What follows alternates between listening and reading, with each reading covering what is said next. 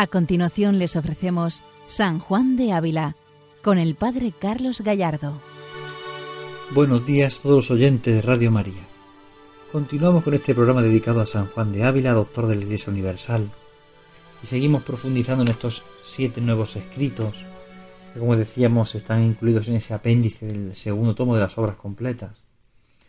Un apéndice que se incrementó con el descubrimiento de estos escritos en el, a principios del siglo XX, siendo propios del santo maestro Juan de Ávila. Y estamos comentando el escrito primero, donde San Juan debe dar unos avisos para aprovechar en la oración.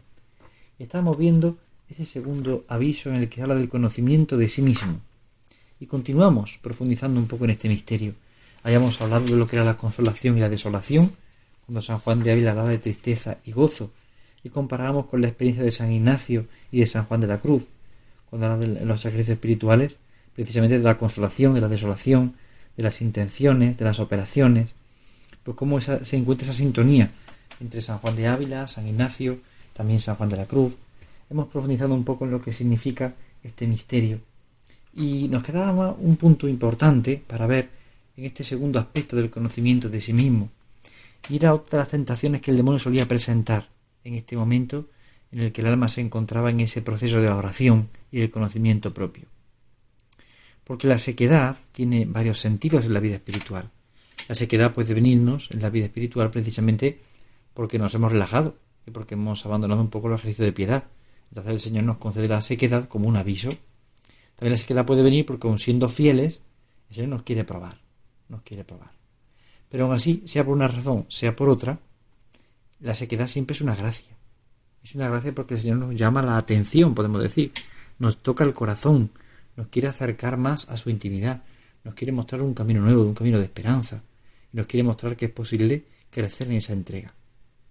Pero en medio de este, de este proceso de vida espiritual, donde aparece la sequedad, donde aparece la desolación, el demonio sigue actuando.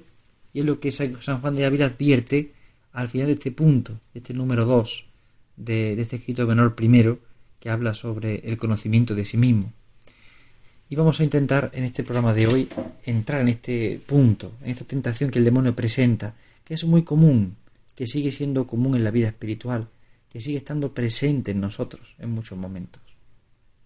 Dice el Santo Maestro, otro ardid tiene el demonio para que los que comienzan no perseveren en virtud. Y es que como los que comienzan aún tienen vivas sus pasiones y obran con trabajo y con mucha contradicción, póneles una desesperación de no salir con lo comenzado. Aquí San Juan de Ávila inicia una reflexión muy importante, muy interesante. Es decir, ¿el demonio qué hace? El demonio comienza a tentar para que no se persevere en la virtud. ¿Y a quién tienta? Pues a los que comienzan en la vida espiritual. Es decir, fundamentalmente la tentación de la desesperanza, que es la que nos presenta eh, San Juan de Ávila, tentación que el demonio presenta, que el demonio pone en el alma, la desesperanza, la usa sobre todo con aquellos que están comenzando en la virtud. ¿Por qué? Porque sabe el demonio que las pasiones aún están todavía sin gobernar del todo. Entonces, como el, alma del creyente, del que va caminando, aún no ha crecido del todo en la vida espiritual, aún se encuentra en un camino en el que sus pasiones siguen estando desordenadas, pues evidentemente el demonio aprovecha esa ocasión para tentar más fuertemente y tienta con la desesperanza. Como tiene vivas las pasiones y obra con trabajo aún, pues le pone contradicciones el demonio. ¿Y así qué hace? Pues hacernos caer, hacernos vacilar, hacernos dudar. Por eso cuando uno tiene sequedad espiritual, cuando uno se ve que tiene las pasiones muy vivas, que tiene que obrar con mucho trabajo en la oración y la virtud, se desalienta, porque el demonio le mete la tentación de la desesperanza, lo tienta con la desesperanza, lo desalienta, le hace perder fuerza, le hace perder ilusión, le hace perder ganas en el trabajo. De hecho, lo que suele hacer normalmente es la comparación tienta con la comparación. Ahora lo dirá San Juan de Ávila. Comparándose con otros. Mira que ellos van avanzados y tú no. Mira que ellos van en la virtud y tú no. Mira que ellos están creciendo y tú no. Generalmente la tentación de la desesperanza viene por la comparación. Esto es muy común ¿eh? y actualmente lo vivimos, lo vivimos muy especialmente. Todos nos damos cuenta de cómo esto se produce en la vida espiritual y se produce en cada uno de nosotros. Como cuando uno está empezando a, empezando a crecer la virtud, cuando uno lucha en la virtud, y busca perseverar, pues ve que sus pasiones están vivas todavía, pero sigue luchando. Pero el demonio viene con la desesperación. Viene a hacernos dudar, a hacernos vacilar, a hacernos pensar que no podemos, que no valemos, que no llegamos. Y así rápidamente nos desalienta, nos hace perder la ilusión. Por esto sigue el santo diciendo, y esto proviene de que les hace entender y pensar que los otros, que parece que están aprovechados en virtud, no pasaron por aquellos trabajos. Claro, la, comparación es el gran problema la comparación. La comparación es un gran mal en la vida espiritual, compararnos con otros. Porque, porque cada uno tiene su camino, su proceso. Dios actúa con cada uno de una forma especial. Y el Santo Maestro así lo entiende como bien buen maestro del Espíritu, nos hace comprender que el Señor con cada uno tiene su camino, su relación, su proceso. ¿Y qué hace el Señor? Pues caminar con cada uno. Y a cada uno le da luces, le da maneras, le da formas. ¿Y el demonio qué ocurre? ¿Qué hace? Pues compara mira que él ha avanzado más que tú. Pero si no sabemos cómo está el otro ni cómo estoy yo, si no podemos compararnos, no podemos compararnos, es peligroso la comparación. Y el demonio actúa así, actúa con la comparación. Hace pensar que los demás no pasaron por los trabajos que estoy pasando yo, que los demás han llegado a la virtud mejor que yo, que los demás han podido hacer mucho más que yo. Esto proviene pues de entender y pensar que los otros están más aprovechados que yo en la virtud y que no pasaron estos trabajos. Así lo presenta San Juan de Ávila es un discernimiento espiritual muy fino. Cuando nos viene la desesperanza, ya podemos saber de verdad que no viene de Dios. Nunca viene de Dios la desesperanza en la lucha por la virtud. Cuando una ilusión por luchar en la virtud, nunca cabe la desesperanza. Porque la desesperanza viene por pensar en un futuro que parece que no va a llegar, en un futuro que parece incierto. Y en lugar del futuro tenemos que darle la cuenta de que está en la mano de Dios. El futuro está en el Señor, no está en nosotros. El futuro está en su corazón, no está en nosotros. Por eso no podemos pensar tanto en nosotros mismos, sino pensar en Cristo, pensar en, Él, pensar en su corazón y poner la confianza en Él, poner la confianza en Él. Sigue el santo diciendo, el cual pensamiento proviene de que nunca en los libros santos empezaron a escribir los, los que los escribieron por pasiones y trabajos que ellos pasaron, ni tampoco si hablan con alguno para pedirle consejo, les dice sus trabajos, por lo cual piensan que solos ellos pasaron por aquello, y así que toda la vida se les ha de ir en aquello, y que los otros por eso están en la perfección de la virtud, porque no tuvieron aquellos estorbos. Es pensar que uno es único en esto, es lo que San Juan de Ávila viene a decir, ¿no? Es pensar que uno es único en esta tentación, en esta dificultad, en esta lucha, en esta duda, y entonces piensa que, bueno, que no podrá, que no va a llegar, que no podrá con todo, entonces piensa que, que, que los demás no pasaron por este punto. Cuando leemos la vida de los santos, muchas veces nos quedamos en, la floritura de su virtud, y perdón por esa expresión tan coloquial, ¿no? Pero nos quedamos en la floritura de la virtud, ciertamente, nos quedamos en que vemos que hace milagros, o que viene a mucha hora de oración, o es un hombre de virtud. Bien, muy bien, y es verdad, pero no nos damos cuenta del proceso que esa persona ha tenido que vivir. No preguntamos nuevamente por ese proceso. Las biografías de los santos, las geografías, no nos insisten en el proceso de lucha que tuvieron que vivir para llegar a esa virtud. Cómo tuvieron que vencerse tanto para alcanzar esa virtud. Y es que está el problema, y está el misterio. El compararnos nos lleva a creer que no podemos, que no valemos, que no llegamos, que es imposible, que el compararnos parece que nos comparamos solamente con la virtud y no con la lucha del santo. Sin embargo, para los santos fue dura la lucha por, por vencer la virtud. Eh, San Agustín, que si nos deja entrever algo en sus confesiones, nos hace ver, por ejemplo, lo que tuvo que trabajar por, vivir en la virtud de la castidad. Y le costó gran esfuerzo y gran trabajo. Es decir, no podemos caer en la tentación, en el engaño de pensar que a nosotros nos cuesta muchísimo y ellos les costará un poco, o ellos fueron capaces de mucho en poco tiempo. No, no fue así. El trabajo por la virtud es un trabajo lento, es un trabajo lento, es un trabajo profundo, es un trabajo que requiere mucha, mucha, mucha dedicación, mucho sufrimiento, mucha tentación, mucha lucha.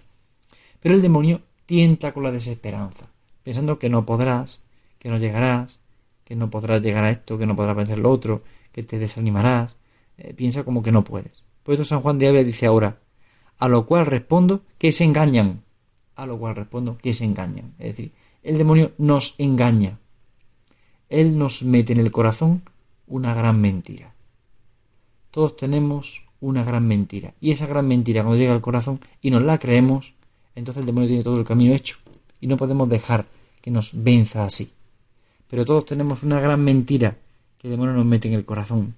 Por esto dice San Juan de Ávila, a lo cual respondo que se engañan. El consejo del Santo Maestro no te engañes, la desesperanza es un engaño. Y sin embargo, qué común es la desesperanza en nuestra vida espiritual. Común es la desesperanza. Perdemos la esperanza con mucha facilidad. Perdemos la esperanza fácilmente, sin darnos cuenta de que todo el camino de nuestra vida espiritual es un camino en el amor de Dios. Es un camino que tiene que ser camino de esperanza. Es un camino de amor. No es un camino de desesperanza.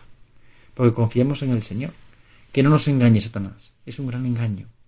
El demonio usa de nuestras pasiones desordenadas aún para engañarnos. Da un paso a hacernos caer en la desesperanza, en la desilusión. Por esto dice el santo. A lo cual respondo que se engañan.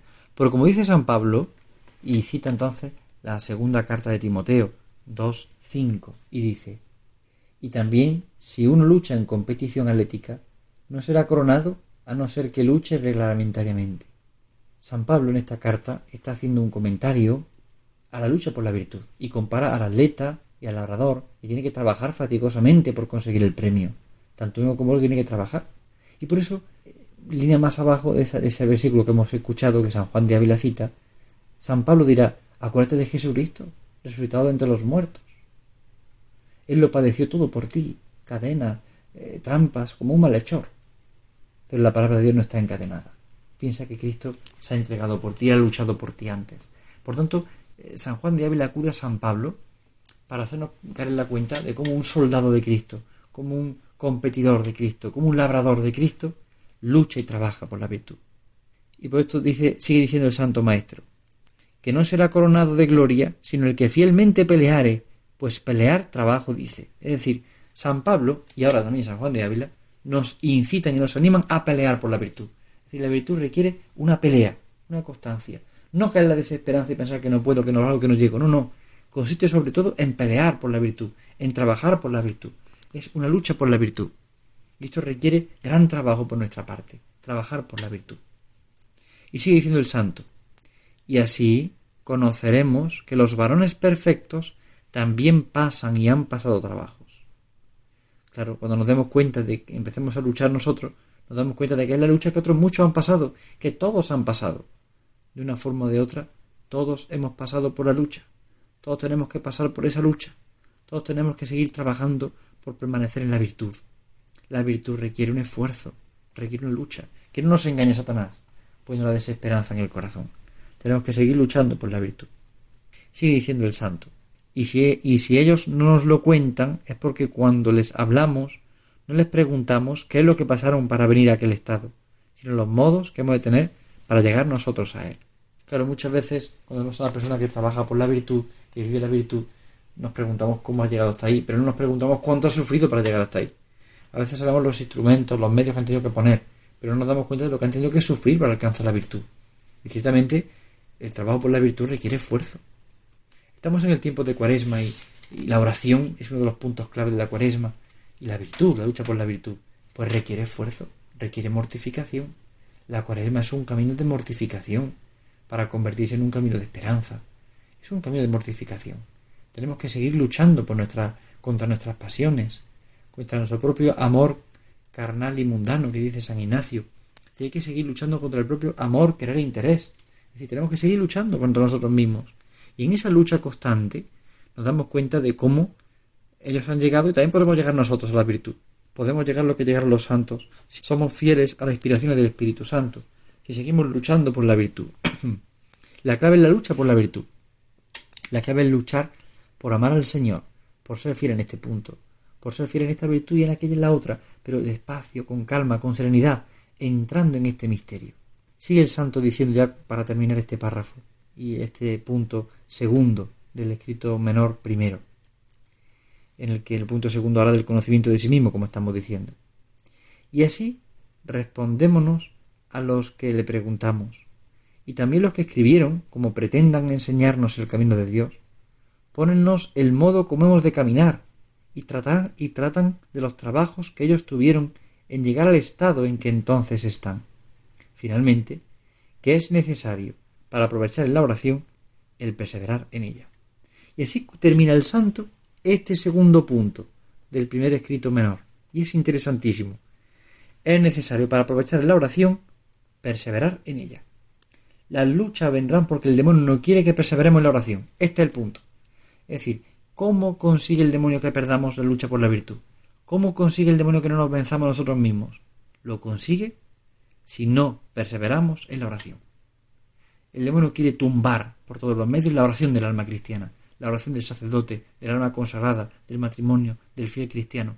Quiere tumbar la oración, porque sabe que si tumba la oración lo consigue todo. Por esto dice el santo, ¿qué tenemos que hacer? Es necesario para aprovechar la oración el perseverar en ella. Perseverar en la oración. Perseverar en la oración. Es decir, la clave está en la perseverancia en la oración. Por ello, no podemos desesperar. No podemos desesperar, sino perseverar en la oración. Es el camino para la santidad cristiana. Es el camino para nuestra vida espiritual. No podremos crecer si no perseveramos en la oración. San Juan de Ávila comprende la importancia de la oración. Conviene qué importante es la oración. Por eso a un sacerdote le dirán una carta. Más imprime una palabra después de haber estado en oración que diez sin ella. Y otro sacerdote dirá en una carta. Sacerdote que no hace oración dará por consejo de Dios un consejo que es suyo. Es decir, la oración es la clave en la vida espiritual. Y es tan clave en la vida espiritual que sin oración se hace imposible el seguimiento de Cristo. Sin oración se hace imposible que hacer la virtud. Y puede ser que nos equivoquemos, que metamos la pata, pero si nos mantenemos fieles en la oración, volveremos a la lucha por la virtud. Pero si abandonamos la oración, dejaremos la lucha por la virtud. Y está el gran misterio. Cuando perseveramos en la oración, aunque hayamos metido la pata muchas veces durante el día, pero sabemos dónde está el camino y volveremos, y volveremos. Llama la atención que San Ignacio de Loyola, a sus novicios jesuitas, los solía dispensar a veces del tiempo de oración. Cuando llegaba la noche, estaban cansados, les dispensaba del tiempo que no habían hecho de oración. Pero les decía, pero hagan examen de conciencia, para que mañana no les pase lo que les ha pasado hoy y mañana sean perseverantes en la oración. Claro, cuando uno se acerca a la oración, también el examen de conciencia es oración, se da cuenta de por qué no ha sido perseverante, porque ha metido la pata, y entonces vuelve de nuevo a la lucha, vuelve de nuevo a la lucha. Por eso el demonio tienta arrancando la oración y tienta con la desesperanza, tienta con la desesperanza. Es muy importante no perder de vista este horizonte, no perder de vista este acontecimiento. El demonio nos quiere tentar siempre con la desesperanza. Quiere apagar nuestra vida espiritual y la quiere apagar quitando la oración. Cuando quita la oración, quita la esperanza. Cuando quita la esperanza y la oración, ya consigue fácilmente que no crezcamos en la virtud. Bien, pues por eso el santo dice, ¿cómo conocer nosotros mismos? Conocer nuestras pasiones, conocer nuestros desórdenes, por la consolación y por la desolación. En las palabras de San Juan de Ávila, por la tristeza y por el gozo. Pero, al mismo tiempo, conociendo que la tentación que el demonio nos presentará, que es la parte final de este punto que hemos visto, la tentación que el demonio nos presentará será precisamente la de la desesperanza, compararnos con otros y ver que no crecemos la virtud ve que nuestras pasiones están desordenadas. Por ello el santo dice, persevera en la oración. Persevera porque crecerá la virtud. Persevera porque ordenarás tus pasiones. Persevera porque podrás amar. Persevera porque podrás ser santo. Es decir, este es el camino.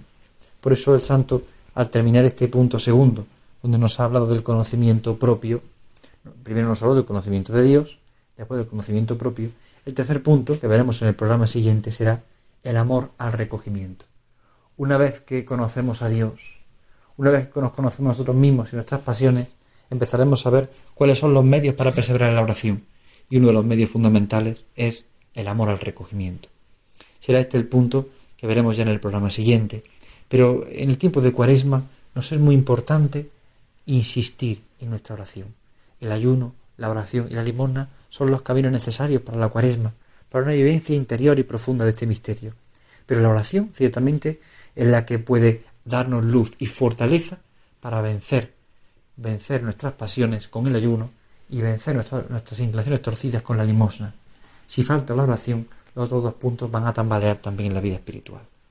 Pues pidamos hoy a la Virgen Santísima, pidamos a San Juan de Ávila que nos concedan ese amor a la oración. San Juan de Ávila fue un hombre orante. En su biografía se lee fácilmente cuánto tiempo dedicaba a la oración, con qué profundidad, con qué espíritu. Pues pidamos hoy al Santo Maestro su intercesión para que nos haga hombres y mujeres orantes, con un corazón orante, con un corazón que busque al Señor por encima de todas las cosas. Qué importante es que crezcamos en la oración. Qué importante es que nos entreguemos a ella con profundidad, que nos entreguemos a de verdad, que busquemos en todo y siempre la oración, la oración como un camino de salvación y de redención, como un camino de unión con Dios. Es un modo de conocimiento que decíamos, para conocer a Dios y para conocer nosotros mismos, pero fundamentalmente la oración, para descubrir cuánto nos ama Dios. Que todos sepan que nuestro Dios es amor. Esta frase de San Juan de Ávila en uno de sus sermones nos sirve para terminar este programa de hoy sabiendo que el amor de Dios permanece con nosotros y nosotros le buscamos, le amamos en la oración. Buenos días a todos en el Señor, Dios les bendiga. Han escuchado San Juan de Ávila, dirigido por el Padre Carlos Gallardo.